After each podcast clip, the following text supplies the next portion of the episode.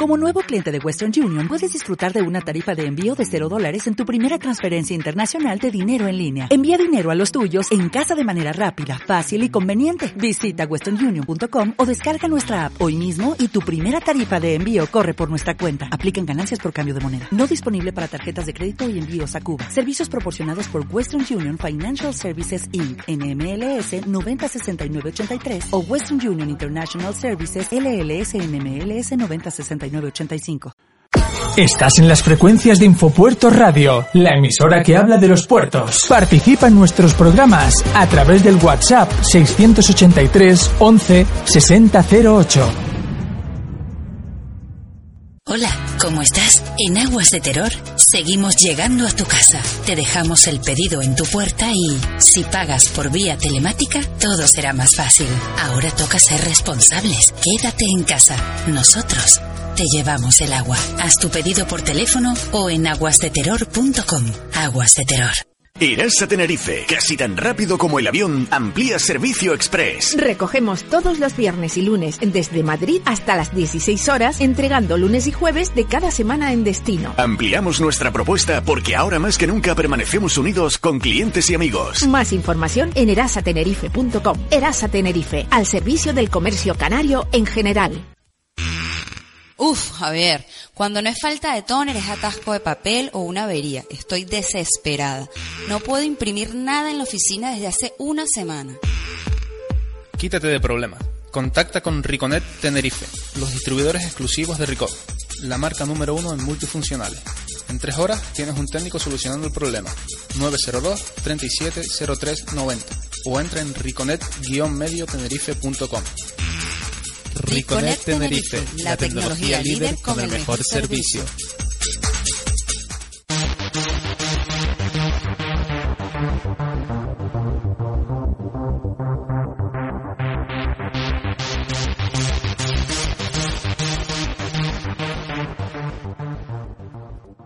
Muy buenos días, ya estamos en lo que es el puerto se mueve y con todo lo que implica, eh, bueno, tener con nosotros una vez más, afortunadamente podemos contarlo y podemos decirlo, a una amiga profesional de lo que es todo lo que es la navegación y todo lo que son el mundo de los cruceros y el mundo náutico, que a todos nosotros pues nos gusta y por eso estamos en lo que es Infopuertos Radio antiguo Radio Muelle, para que ustedes lo entiendan.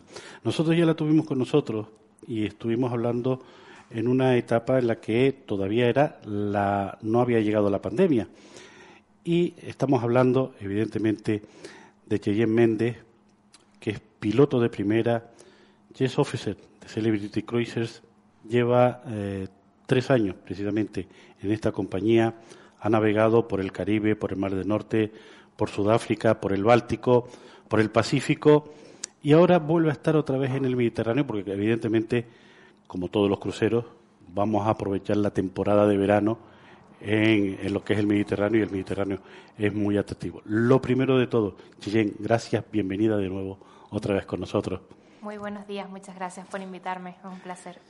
Chillén, la pregunta obligada, evidentemente, han pasado dos años, sabíamos por, por un compañero amigo de esta casa, como es Antonio Poleo y la Real Liga Naval Española, que eh, estuviste en el Caribe, mm, vamos a ver, eh, estuviste allí con la de la pandemia y prácticamente no se hacía nada. ¿Cómo, cómo, se, ¿Cómo es la experiencia de estar en un barco y estar prácticamente, no digo que estuvieses así ni que no se hubiese hecho nada, pero prácticamente con los brazos cruzados?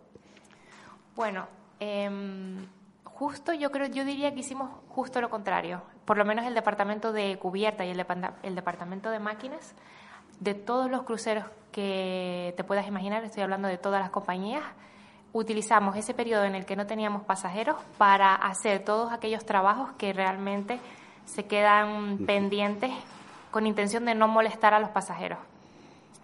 Eh, desde el momento que desembarcaron los últimos que tuvimos a bordo, en el caso de mi barco, fue el 15 de marzo, entre los que casualmente se encontraban mis padres, que vinieron a, de crucero con, conmigo y justo pues, bueno, cuadró.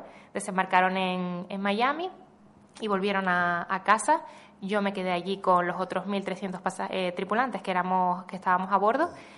Todo el departamento de hotel, pues efectivamente ahí sí se quedaron bastante de brazos cruzados, sobre todo la parte de entretenimiento, casino, te podrás imaginar, toda la parte de eh, excursiones, todo eso se quedó muy parado. Sin embargo, nosotros, el departamento más técnico, aprovechó para hacer todo tipo de trabajos, pinturas, eh, mantenimiento sobre todo. Entonces, de esa manera intentamos que el tiempo nos pasara lo mejor posible durante todos esos meses que nunca imaginamos que fuesen a ser casi dos años. De hecho, mi barco, en el último en el que estuve, eh, conseguimos retomar operaciones a final del año pasado, en noviembre del 2021 empezamos. O sea, más de año y medio parados.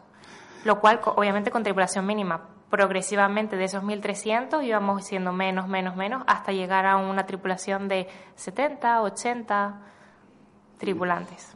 Eh, evidentemente sin navegar. Evidentemente. Dando vueltitas nada más para, calentar motores, que se dice. Sí, o quedábamos en eh, fondeados o drifting, lo que en español diríamos al pairo o también salíamos de vez en cuando porque teníamos pues obviamente producir eh, agua potable, también hacer las descargas pertinentes y en algún momento también recoger provisiones, lo cual también se organizó de la siguiente manera. Se estableció un, punto en Bahamas, muy cerca de una isla que se llama Coco Cay, y ahí se quedaron muchos barcos de la compañía y lo que hacíamos era un solo barco iba a recoger provisiones y después las traía a ese punto de encuentro y después se repartían entre nuestros tenders, entre nuestros pequeños botes eh, que tenemos a bordo. Entonces esa fue la manera. Esto ocurrió pasado mes y medio por lo menos porque durante mes y medio, casi dos meses no pudimos entrar a puerto, no estábamos autorizados. Trump dijo que no, que ningún crucero iba a entrar a bordo si había notificado o había algún riesgo de que tuviésemos casos y aunque no lo tuviésemos, simplemente tener una persona con algún pequeño síntoma, ellos directamente cerraron las puertas. Entonces tomamos, gracias a Dios tenemos bastantes provisiones, porque el volumen de, de personas que se espera a bordo era mayor, dado que teníamos provisiones para todos los pasajeros y los tripulantes. Desde el momento que los pasajeros se marchan, pues quedamos un número mucho más reducido. Pero claro, al cabo de dos meses hubo un momento que se empezó a notar la falta de provisiones. Eh, es una situación complicada, es una situación para una persona, digo cualquiera, ¿no? Un profesional que está acostumbrado a viajar, que está acostumbrado a una rutina, eso es complicado, ¿verdad? Estar así, verte en esa situación, ¿cómo, se vive? Porque evidentemente es, es eso, no saber qué hacer. Hubo muchos momentos de tensión, mucha gente en la que se puso a prueba a sí misma, en la que se no sé, tuvimos que valorar nuestra estabilidad y salud mental. De repente nuestros compañeros, muchos compañeros se iban y de pasar a ser un crucero, como le decía, pues 1.300 personas, pasa, eh, tripulantes al menos, eh, entre los que siempre puedes tener amigos, compañeros y, tu vida se hace muy amena, de repente pasamos a hacer lo mínimo indispensable y no, no te voy a decir que fue horrible, pero yo lo intenté llevar lo mejor posible, pero hay gente que lo llevó muy mal, muy mal y se quería ir a casa. Fue muy difícil también el ir a casa, el estar en Estados Unidos. Hubo un momento que, Europa cerró las puertas a Estados Unidos, después fue al contrario, eh, Estados Unidos cerró las puertas a Europa, entonces los, los relevos también fueron muy complicados, no solamente en cruceros, en la marina mercante en general, muchos buques de carga, mucha gente se quedó extendida y también, en consecuencia, mucha gente se quedó extendida de vacaciones, lo cual es también bastante dañino. Claro. Porque nosotros cobramos cuando estamos a bordo. Nosotros y toda la marina mercante en general, un, tripulante que está en un carguero, en un quimiquero, donde sea, y esté en casa, muy probablemente no está cobrando su salario o a lo mejor está cobrando una mínima compensación si hay alguna empresa que la ofrece. Entonces, quedarte en casa extendido de vacaciones forzadas también es bastante duro porque tienen sus bocas de que alimentar, claro. Es que es, una situación compleja en ese sentido. Y por eso se la cría, porque además yo creo que, que, que Cheyenne, mm, tú tuviste que, tú viniste y cuando volviste tuviste que estar 15 días encendida en un camarote, ¿no? O algo así fue. Siempre, al, al, contrario, siempre que he tenido que ir al barco, siempre me quedo de cuarentena. De hecho, ahora voy a volver a embarcar, en tres días me voy. Y parece, parece, parece mentira, porque aquí ya ni siquiera utilizamos mascarilla, pero a bordo voy a tener que estar tres días, está reducido a tres días. Voy con PCR también, desde casa. Cuando llega, hago tres días de cuarentena. El primer día nada más llegar al barco me van a hacer también un, una PCR y después antes de salir. Entonces, ese es el protocolo, pero ahora mismo tres días es de risa, digamos. En su momento, por ejemplo, en mitad de la pandemia tuve que ir a Ecuador y estar en Galápagos, en unos barcos que tenemos allí, y tuve que hacer en ese momento, cuando pisé tierra ecuatoriana, 10 días en el hotel de Ecuador, y después me llevaron al barco inmediatamente, como quien dice en una burbuja, y allí hice 14 días. Entonces fueron pues eso, casi, y en medio, por ejemplo, fue Navidad, Nochebuena, Navidad y fin de año, entre esos 24 días. Entonces, da igual en el momento que sea, da igual lo que sea, todos cumplimos con la cuarentena y por eso ahora tres días me parece nada, o sea, lo voy a pasar facilísimo, porque he hecho hasta 24. No, es que tiene que ser duro. La verdad es que, mm, además, aislado en un barco, que tú sabes que la gente está por allí y tú, sin, es que sin hacer nada. Sí, en, en, ese momento sí que estás, si estás de cuarentena, sí es verdad que estás absolutamente sin hacer nada, estás simplemente mm, buscando maneras de matar el tiempo. Por suerte, bueno, pues tenemos todas las facilidades, desde internet hasta también yo como oficial, pues ordenador para intentar adelantar trabajo, pero sí, tienes que mentalmente estar bastante estable, es, es, un reto. Es complicado. Bueno, vamos a entrar ahora en el capítulo de profesional. Chaye, ¿cómo está la profesión? ¿Cómo es esta profesión? Para mí, siempre lo he dicho, la más bonita del mundo. Lo que pasa es que es muy difícil eh, llevarla a cabo con estos contratos tan largos. El último que hice fueron ocho meses. También es que, justo como te comentaba antes, la pandemia no ha ayudado y mucha gente se ha intentado buscar la vida en otra parte y ahora estamos un poquito siempre, siempre en realidad, siempre se estado un poquito escasos de oficiales. Em, entonces, bueno, pues tuve que extender hasta de mis de mi contrato estándar, que son cuatro, pasé a ocho. ¿No es lo normal? No, pero bueno, yo soy de las que piensa que sé cuándo entro y no sé cuándo salgo. Cuando ya tenga el billete y tenga mi relevo a bordo es cuando digo, ya me voy a casa. Pero mm, lo llevo bien porque sé que, bueno, que, que es lo que he decidido libremente y es lo que me gusta. Es verdad que si estar fuera de casa te pesa mucho, no es la profesión que estás buscando. Pero si buscas em, aprender algo nuevo todos los días, conocer gente de diferentes culturas, em, no sé, este es tu sitio entonces. Pero mm, ¿hay falta de vocación o falta de salida? No, falta de salida no hay. O sea, si tú estudias la profesión y te preparas por tu cuenta, porque siempre he dicho que la, la universidad te da unas bases, unas pinceladas, y a mí me pasó eso muy, muy claramente. Al principio no, no consideré cuando terminé la carrera que estuviese preparada para la Marina Mercante. Lo que pasa que, y, mi primer contrato de alumnas estaba viendo pajaritos porque no sabía, mm, bueno, no sabía por dónde me daba el viento realmente. Entonces, poquito a poco dije, bueno, pues o cambio o me esfuerzo yo en cambiar esto, porque sí es verdad que tuve profesores que insistían y, me, y te ayudaban, pero claro, son muchas cosas. Ese es el problema, que hay, es una, tienes que saber de tanto, tan, tantas cosas distintas, que también hay una, tienes que tener implicación propia. Estudié mucho por mi cuenta y poquito a poco fui cubriendo esas carencias de, bueno, aquí estoy un poquito floja, déjame eh, repasar sobre esto, repasar sobre aquello y poco a poco fui construyendo también la confianza en mí misma para decir, bueno, yo ya creo que estoy preparada para afrontar una guardia sola, para, bueno, pues para toda la responsabilidad que supone ser oficial de la Marina Mercante y que todo el mundo esté durmiendo y tú estés en el, en el puente. Eh, al margen de eso, si te preparas de esa manera, creo que salidas profesionales no faltan, todo lo contrario. Creo que siempre que se quiera habría un hueco en la Marina Mercante. Lo que pasa que, claro, depende del buque que se busque. Pues estamos hablando de quimiqueros, gaseros, petroleros, eh, buques de carga general, eh, cruceros, buques de pasaje como los que tenemos aquí. Eh, es que depende de lo que estemos buscando exactamente. Si buscamos un rápido que durmamos todos los días en casa, quizás ahí la oferta es un poquito más limitada. Entonces, claro, no hay hueco para todos.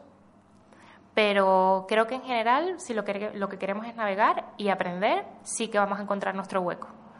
¿Te ha sido difícil cuando tú saliste de aquí, ahora hablamos de, de todas las cosas, cuando saliste de aquí, ¿cómo lo hiciste? Porque claro, hay gente que dice, ah, es que igual lo tuvo fácil, o igual la ayudaron. Mm. Mm, fue difícil la parte de encontrar las prácticas. Como, como alumna fue súper complicado. Yo el año de alumna lo, tuve, lo conseguí hacer en dos años. Fíjate, no lo conseguí hacer. Sin embargo, un montón de compañeros míos los hicieron súper rápido, más seguido, más... Em, em, todos los meses casi de, golpe, pero yo lo tuve que hacer casi que pues tres meses en tres meses, cuatro meses en cuatro meses, porque no, no tenía el hueco para quedarme de, de golpe. Igualmente lo agradezco, porque mm, prefiero estar en varios barcos diferentes y tener la experiencia de barcos diferentes. A partir de que terminé la carrera y después las prácticas de alumna, conseguí que todo fuese un poquito más rodado. Después entré en ferries aquí justo de, Canarias y después de aprender bastante también con muchos muchos buenos profesionales, me fui, me decidí eh, embarcar en algo un poquito más lejos. Quería salir de Canarias. Y tuve la suerte, yo no conozco absolutamente a nadie, mis padres no tienen nada que ver con la Marina Mercante, pero absoluto, nadie, ni de, ni de mi familia, ni tengo tíos, ni padrinos, ni nada y lo único que hice fue poner eh, mi currículum a través de la página web oficial de mi empresa. Me contactaron, entrevista por eh, videollamada, un par de entrevistas, la verdad. Mm, no, no simplemente, como te decía antes, no simplemente qué tal, qué has hecho antes y dónde te ves en cinco años, sino también había ahí unas preguntas bastante técnicas, o sea, tuve que preparármelo y a partir de ahí me ofrecieron mi primer contrato. Y desde entonces no he parado. Así que no ha sido no ha sido fácil, pero tampoco es que mm, a mí nadie, nadie me ha ayudado, pero me he esforzado también por mi cuenta, no sé. Tampoco ha sido una, una montaña que he tenido que escalar, simplemente ha sido poner ganas. Es que muchas veces se habla de que esta profesión es dura, que en esta profesión no te, eh, no te llegan las oportunidades pero sin embargo vemos que hay ofertas por toda la parte del mundo en ese sentido de, como bien tú dices, si no es en gaseros, es en quimiqueros, si no es en petroleros, eh, si no es en contenedores. Vamos sí, a ver. sí que hay, lo que pasa es que no todo el mundo se quiere, no todo el mundo se quiere ir cuatro, cinco, seis meses. Ese es el tema, que preferimos estar como mucho campañas de dos meses. Eso es lo que lo máximo a lo mejor que mucha gente quiere. Sí que hay, por eso yo digo que obviamente no fue fácil por mi parte, lo que pasa es que yo también hago contratos de cuatro meses mínimo con posibilidad de ocho, pues los hago. Pero eso no todo el mundo está dispuesto a hacerlo, es lo que, quiero decir. Eso es lo que te decía, que igual tú eh, tienes una pasta distinta. Igual es que disfruto del trabajo y sé que realmente, vamos a ver, todo el mundo tiene una familia.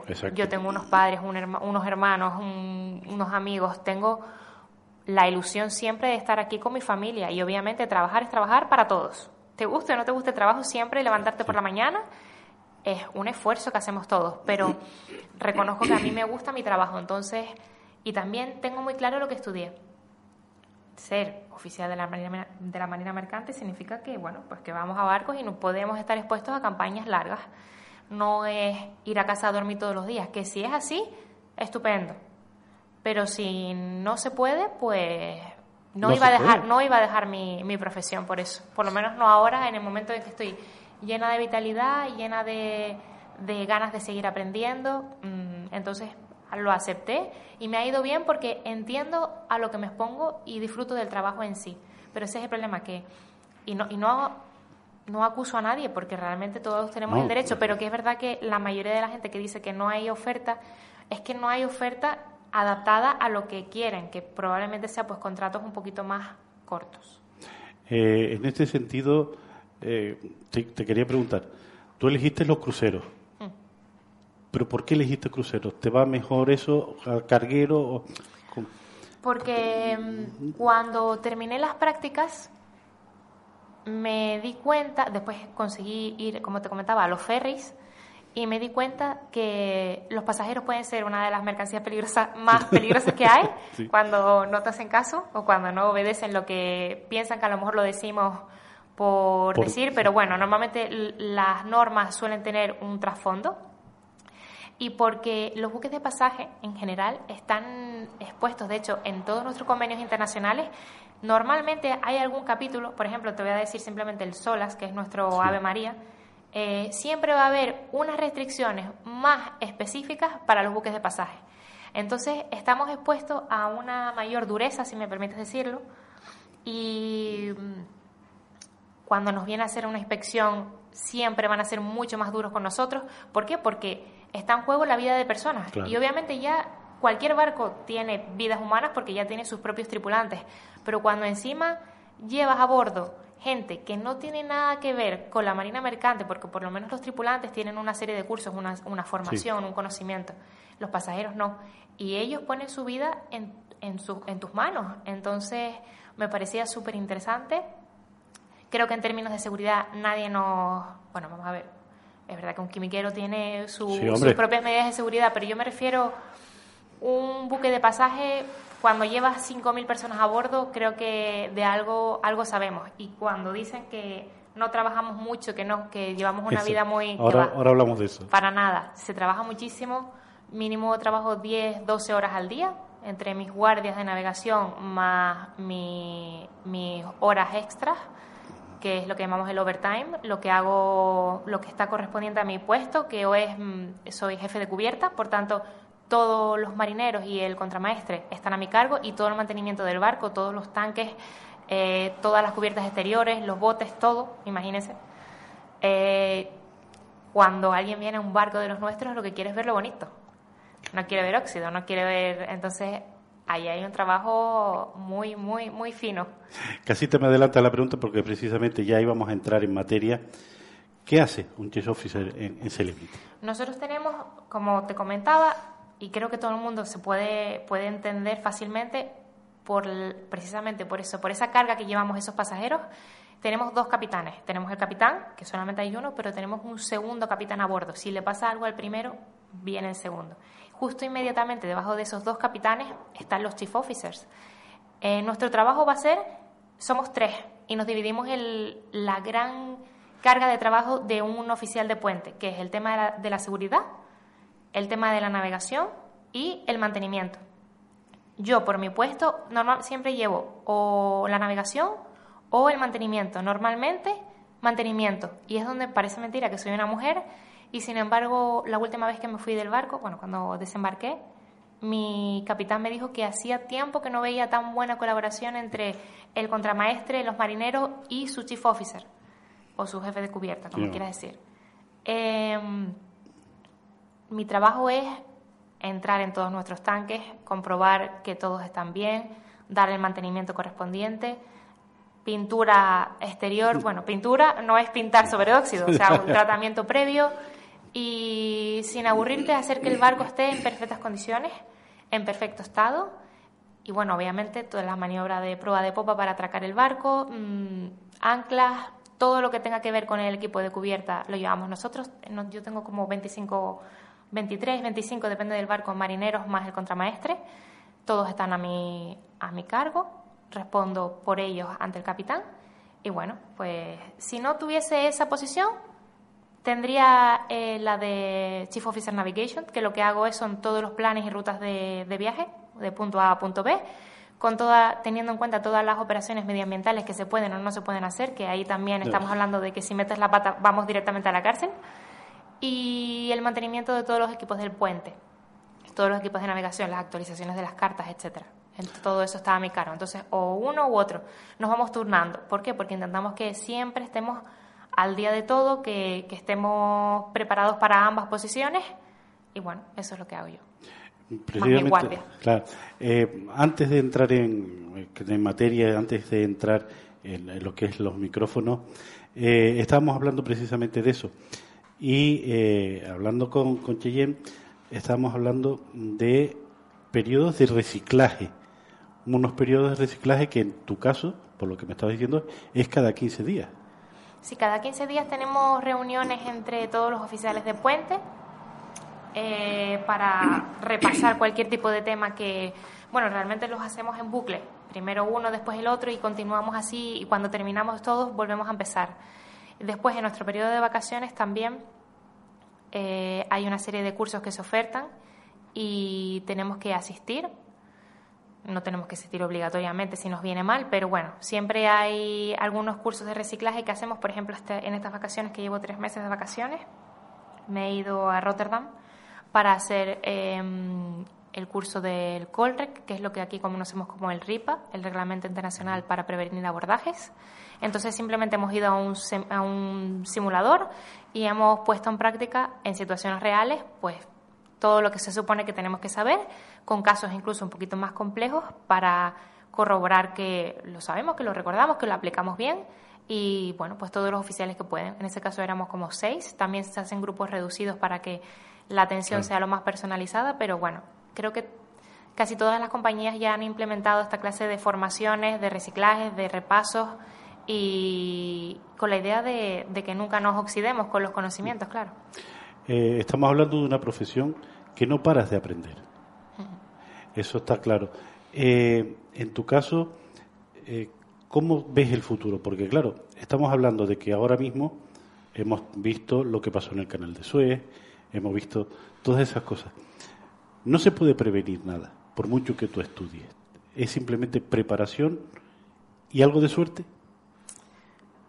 Nosotros tenemos un cartel en, el, en todos nuestros barcos que dice mm, la, la mm, vigilancia es el precio de la seguridad.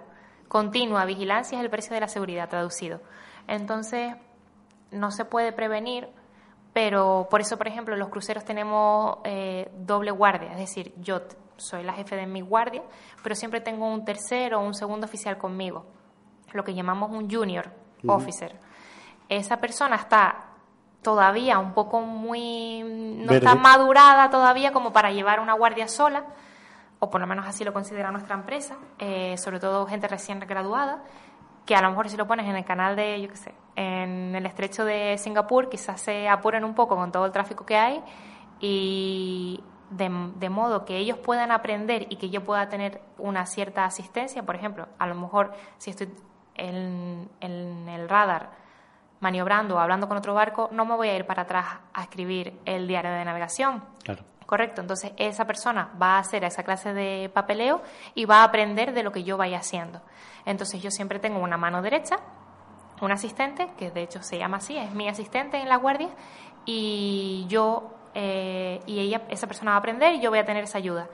Entonces, bueno, lo que intentamos es que, mm, que la vigilancia sea doble, porque tengo a ese asistente más el, el timonel, que también son otros, otro par de ojos más que me pueden ayudar. Se trata de que la vigilancia nunca nunca sea eh, reducida, que todo el tiempo, aunque estemos en aguas tranquilas, aunque aparentemente no haya tráfico, aunque aparentemente el tiempo sea esté bueno, no sé, me ha pasado tantas cosas. He estado en Cuba y ver una pequeña patera y hacernos SOS y tener que y decir que nos están haciendo SOS y tenemos que ir y no poder creerlo y salvar 14 vidas que nos pasó mm, en diciembre en nuestro barco en Constellation. Entonces, el simplemente el haber estado pendientes y alertas ante una situación súper tranquila hizo que los viéramos e hizo que los salváramos inmediatamente llamé al capitán y, lo sacamos. Y bueno, lo sacamos no, que fue una operativa bastante, bastante complicada, parece que no, pero tuvimos que llamar a Miami. y Bueno, la instrucción fue devolverlas a Cuba. Lo que te quiero decir es que fue producto de estar pendientes de lo que hay fuera. Entonces, es verdad que mm, no se pueden prevenir, prevenir esas situaciones, pero la clave está en continua vigilancia y preparación y en el caso de que pase algo, pues llamar a alguien más que te asista. No tienes por qué cargar con la guardia tú solo. Si pasa cualquier cosa y hay una situación complicada, por eso precisamente tenemos dos capitanes. Entonces, con la mente de todos juntos, sabremos salvar la situación. Es complicado cuando te ves situaciones de ese tipo y sobre todo cuando, como bien tú has dicho, eh, tienes un pasaje detrás que no se entera de la mitad de las cosas que pasan, ¿no? Exacto, exacto. el, ¿Cuántas situaciones raras has tenido? Uf, innumerables. Se ha muerto gente a bordo. Hemos tenido que evacuar gente para que no fallezca. Eh, pateras. Mm, no sé, de todo. O sea, no te puedes imaginar de todo. Hemos vivido de todo. Nunca pensé que los cruceros pasasen tantas cosas. Pero también te hacen aprender mucho de, Está de claro. estas circunstancias, porque de repente, bueno, pequeños incendios, pequeños conatos, pequeñas cosas. De hecho, siempre me acordaré que una de las últimas maniobras que hice antes de marcharme, eh, resulta, saliendo de Curazao, sal- resulta que en el pañol de contramaestre, que está en el helipuerto, pues en estribor, justo lo puedes ver desde, desde el puente, empezó a salir humo y estaba yo haciendo la maniobra, terminé de la... Y claro, al final el capitán ni siquiera me pudo decir bien hecho, mal hecho, nada, sino directamente toda la tensión. Es un- una pequeña anécdota, lo que te quiero decir es que en cualquier momento, cuando menos te lo esperas, Pasa algo. pasó algo y bueno, todo el mundo salió, yo me quedé arriba, terminé la maniobra y no pasa nada, pero que cuando menos te lo esperas pasa algo, tienes que reaccionar y por suerte estamos tan entrenados. Es un, todo- obviamente todas las semanas hacemos ejercicios de seguridad, como todos los barcos, esto no es nada particular nuestro, Este es un requerimiento internacional, entonces bueno, eh, de abandono del buque y de lucha contra incendios es toda la semana. Pues, somos medio bomberos. Así que, bueno, se- pues, obviamente se controló la situación, pero no estás, expue- estás expuesto a que en cualquier momento, donde menos te lo esperes.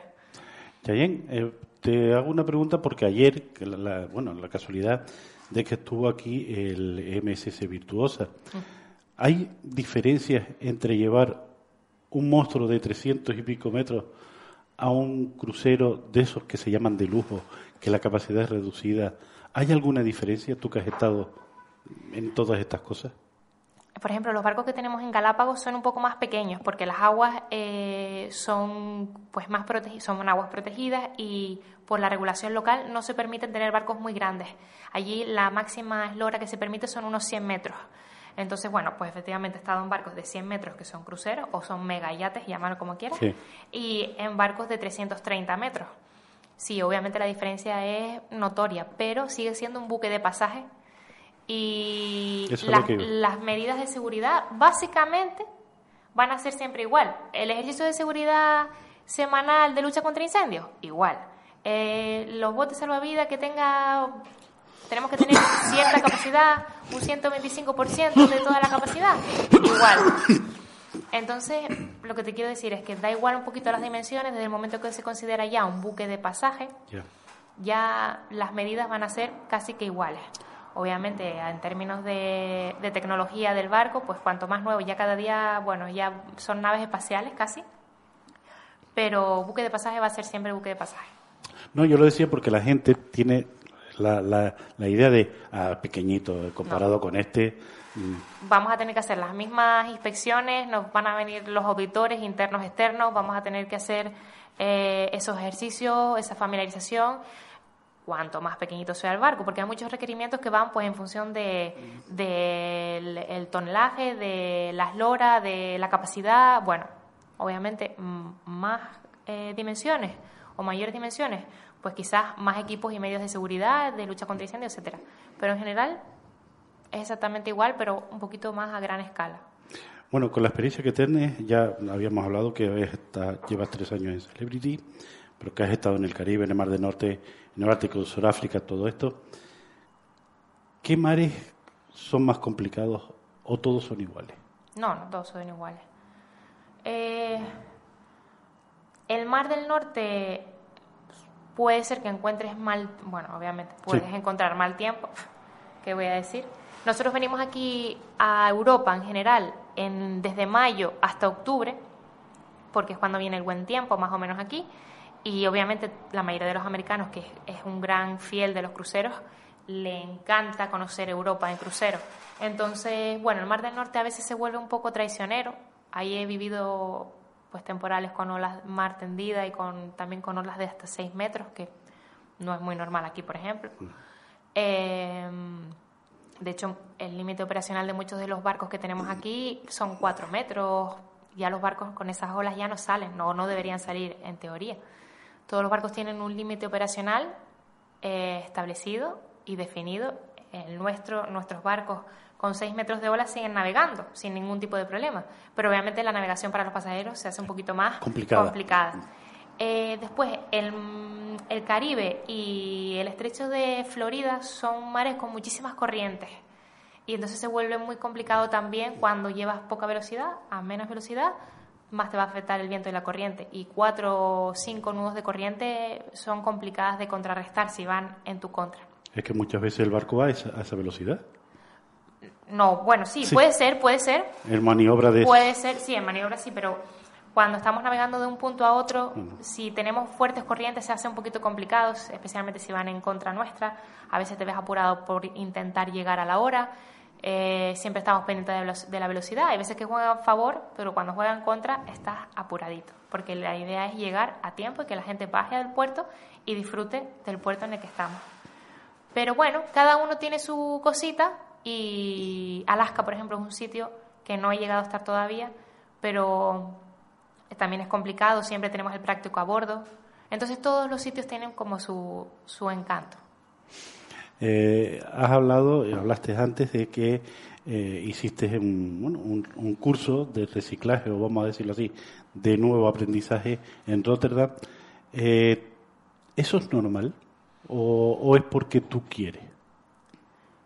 No he hecho uno, he hecho ya varios, Bueno. pero sí, mm, yo pienso, a ver, la empresa lo pone a nuestra disposición. Si tú no quieres, no vas. Eh, obviamente nosotros recibimos el mismo salario que si, si estoy tres días en el curso, voy a recibir mi salario por tres días. Entonces también es un incentivo.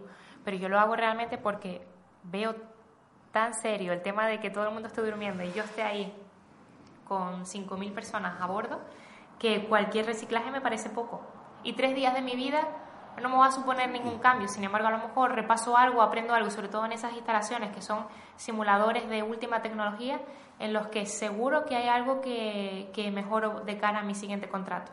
Entonces a mí no me pesa ir y repasar, ir y mejorar.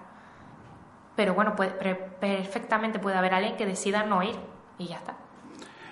Ahora entramos en el capítulo y precisamente quería entrar por esta parte, por el capítulo de cómo se sale de una escuela. ¿Cómo están las escuelas? ¿Se aprende? ¿No se aprende? ¿Están adaptadas a lo que va a ser la profesión? Yo salí de la escuela en 2015. Eh, así que ya, ya parece mentira, pero ya han pasado siete años. Eh, no sé, no me siento que haya salido súper preparada. Me hubiese gustado muchísimo repasar algunas cosas que no pude repasar o utilizar los- las tecnologías que tenemos allí, como el simulador, que hay un simulador. Ahora ya es que hasta me, me cuesta recordar exactamente los detalles, pero sé que estaba para lo que en ese momento teníamos, en lugar de estar en el aula, en el, en el pupitre, pues creo que podríamos haber estado muchas más horas allí. Vamos, prácticamente todos los días o todas las semanas o dividirnos en grupos pequeñitos e ir continuamente. Desconozco el por qué no íbamos tanto. Sé que algún momento algún profesor te decía, bueno, voy a estar por aquí de tal hora a tal hora, pero bueno, también irte a tu casa a las 2 de la tarde y volver a las 6 de la tarde o a las 5 es un poquito complicado. Yo creo que deberían ser parte diaria y continua de nuestras clases.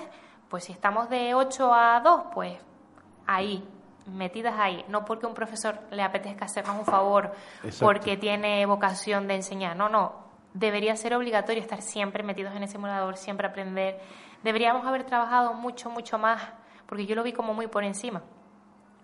Pero los convenios internacionales, nosotros tenemos en el barco siempre vas a tener, digamos, tres pilares. Los eh, convenios internacionales que se aplican a cualquier buque del mundo, SOLAS, Marpol, lo que sea, STCW, cualquier tipo de, mm, de convenio internacional. Después vamos a tener lo- la regulación de la bandera del barco y la política de la compañía. Exacto. Esas tres cosas es a lo que te vas a tener que regir.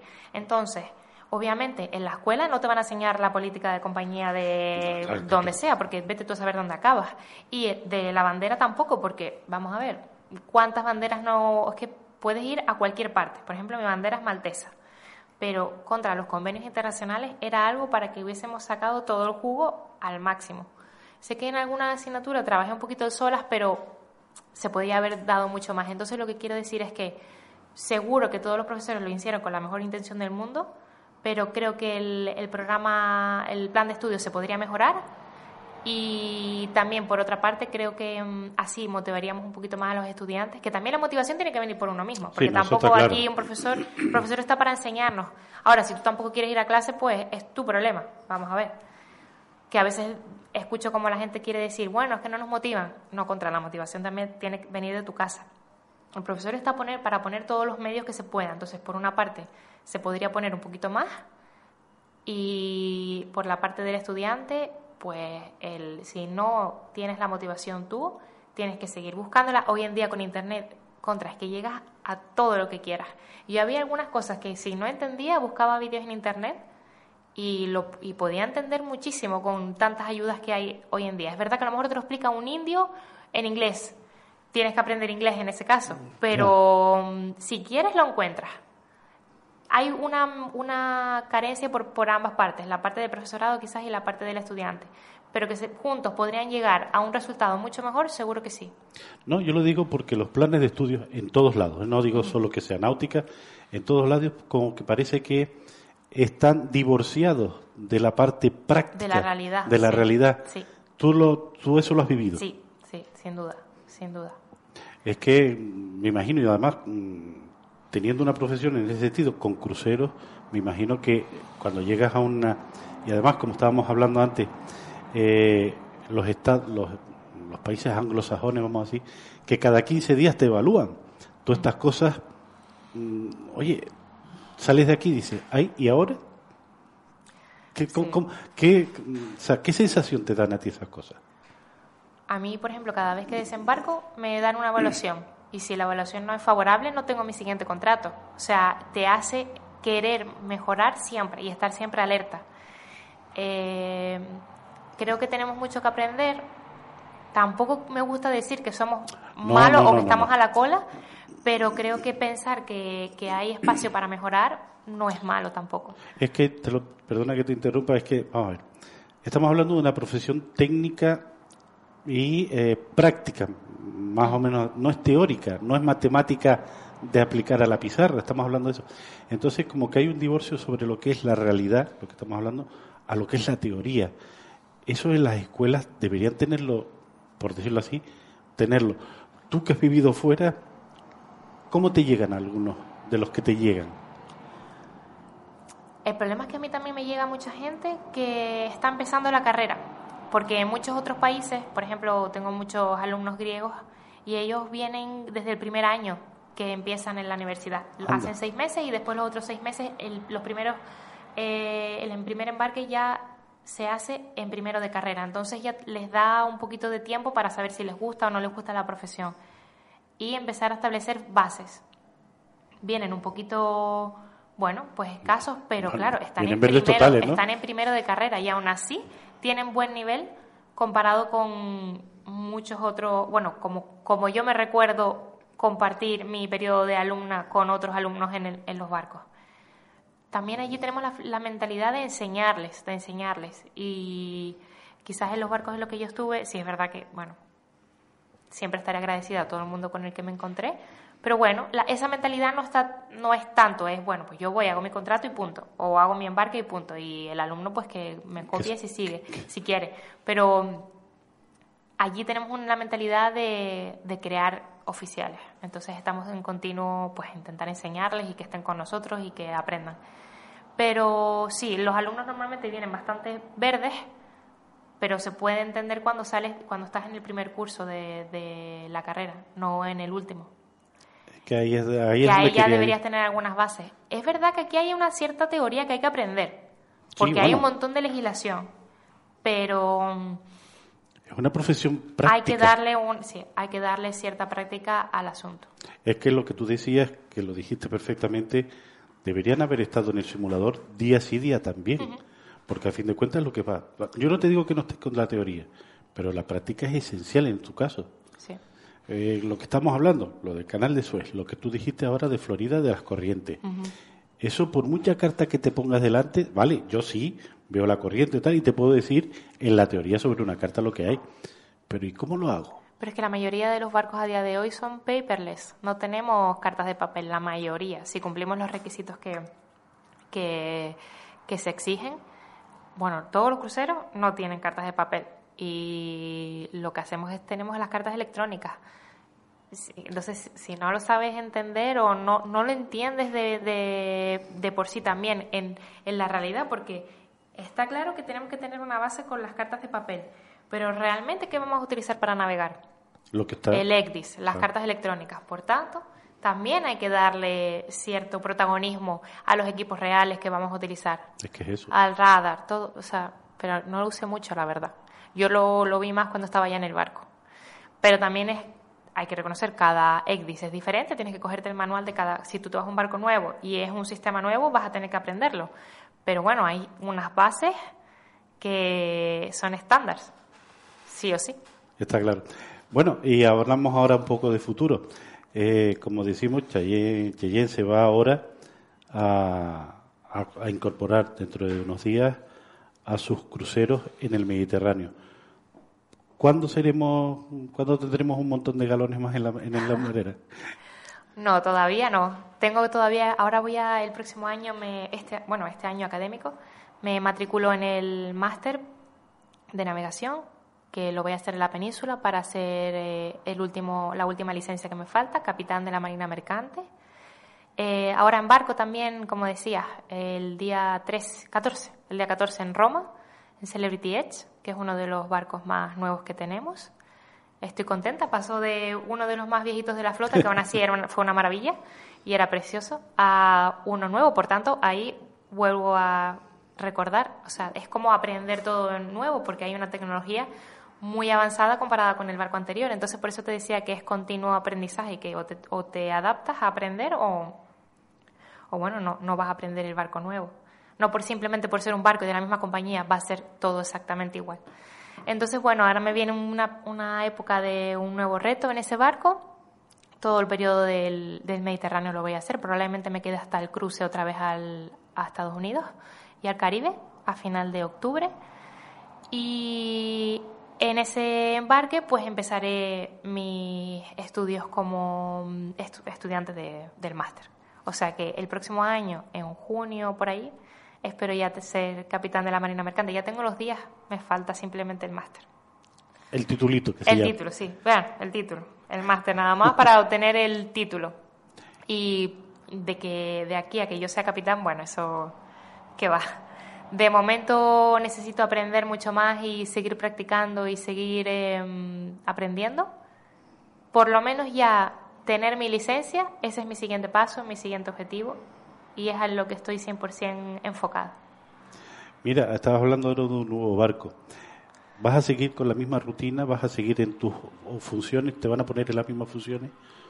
Sí, sí, yo ya soy chief officer, de ahí no voy a bajar. Obviamente el siguiente puesto es staff captain y el siguiente captain, pero bueno, todavía tengo 28 años, todavía me queda, no me lo tomo como mm, de broma, es tan seria la responsabilidad que creo que todavía me falta mucho aprendizaje, pero aquí me lo van a ir dando poco a poco no me, no me ofusco pensando cuándo, ni cómo, ni dónde. No, tienes una meta de decir a los 33 tengo que estar de jefa. No, porque cuanto más piense eso, más, más agobio me da, o le daría a todo el mundo, yo creo. Estoy disfrutando del camino. No, no pensé llegar tan rápido. Bueno, también reconozco que me he esforzado un montón, pero bueno, sinceramente no pensé que llegaría tan rápido a, mm, a la posición que tengo ahora. Y ya de por sí estoy agradecida quiero sacar bien y de buena manera mi, mi máster y mi licencia. Y bueno, y a partir de ahí ya se verá. De momento quiero seguir embarcando con ellos, quiero seguir eh, navegando. No me voy a. Siempre me preguntan lo mismo y ya te lo respondo. De momento no, no. tengo fecha de desembarque, así que ya veré cuándo, pero de momento no. Mira, Chaye, para terminar, ¿te llueven las ofertas? Porque evidentemente, con tu edad, donde estás ya situada, alguna ofertita tendrás por ahí, de no solo siempre estar en Celebrity. Sí, tengo alguna oferta y muy interesantes, muy halagadoras, pero de momento me mantengo fiel a Celebrity. No sé si durará siempre, pero yo estoy contenta. Y como te decía, como ya me siento muy agradecida, soy una persona muy agradecida, quizás.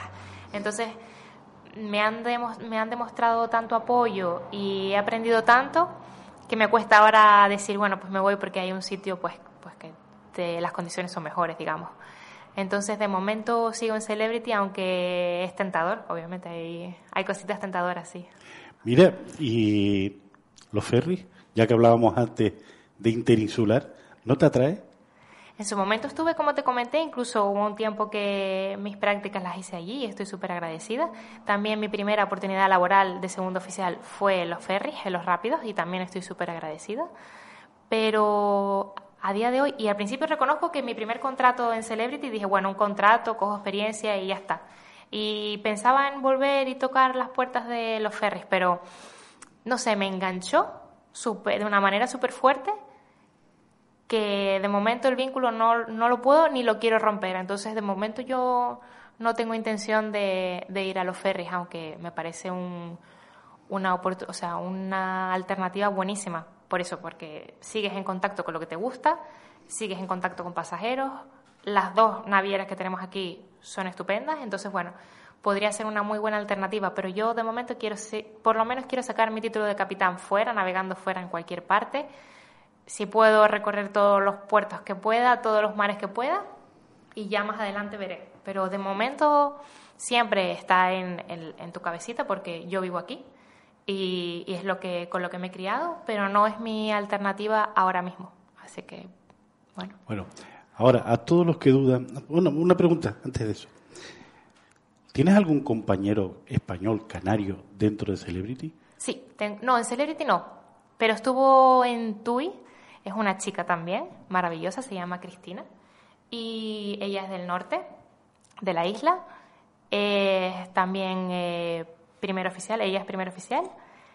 Lleva no sé cuántos años también navegando con TUI, pero ella ahora se ha marchado a otra compañía y es también espléndida. Un día deberían conocerla. es canaria, bueno, realmente es de la península, pero lleva siempre, lleva toda la vida aquí y le ha ido súper bien a base de trabajo y de esfuerzo. Así que sí, no soy la única. No somos muchos, tampoco también te digo. por eso te digo que...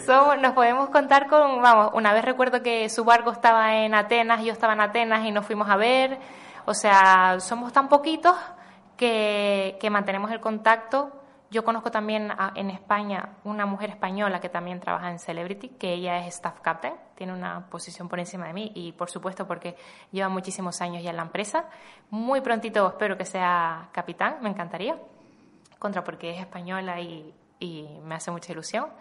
Pero sí, españoles en general, nada, con los dedos de las manos. Y Canarias, pues mira, esta chica y, y poquito y ya está. Y es que no conozco a nadie más. Si hay alguien más, que me disculpe, seguramente en la industria, pero que yo conozca, no, esta chica solamente y también ha trabajado muy duro para estar ahí, la verdad.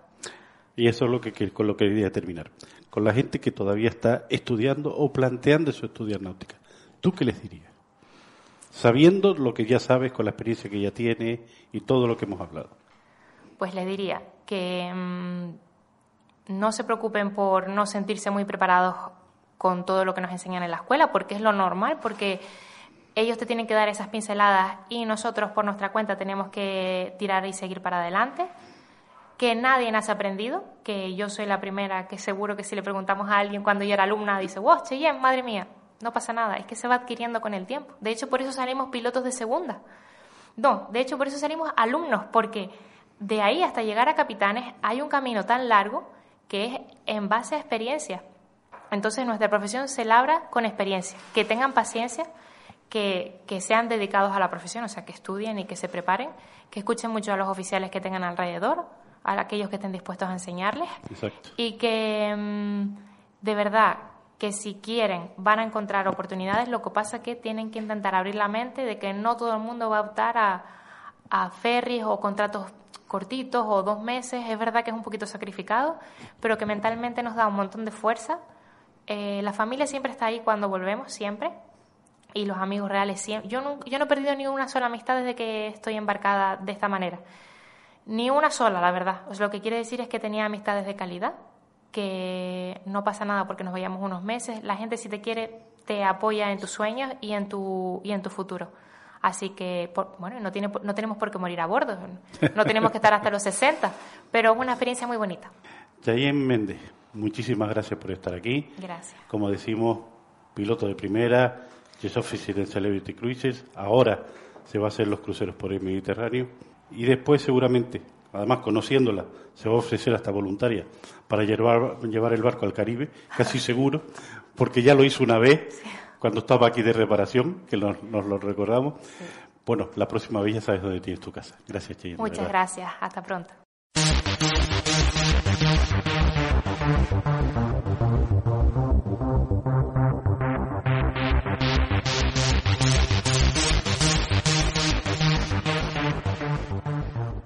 Irás a Tenerife, casi tan rápido como el avión, amplía servicio express. Recogemos todos los viernes y lunes desde Madrid hasta las 16 horas, entregando lunes y jueves de cada semana en destino. Ampliamos nuestra propuesta porque ahora más que nunca permanecemos unidos con clientes y amigos. Más información en erasatenerife.com. Erasa Tenerife, al servicio del comercio canario en general. Hola, ¿cómo estás? En Aguas de Terror seguimos llegando a tu casa. Te dejamos el pedido en tu puerta y, si pagas por vía telemática, todo será más fácil. Ahora toca ser responsables. Quédate en casa. Nosotros te llevamos el agua. Haz tu pedido por teléfono o en aguasdeterror.com. Aguas de Terror.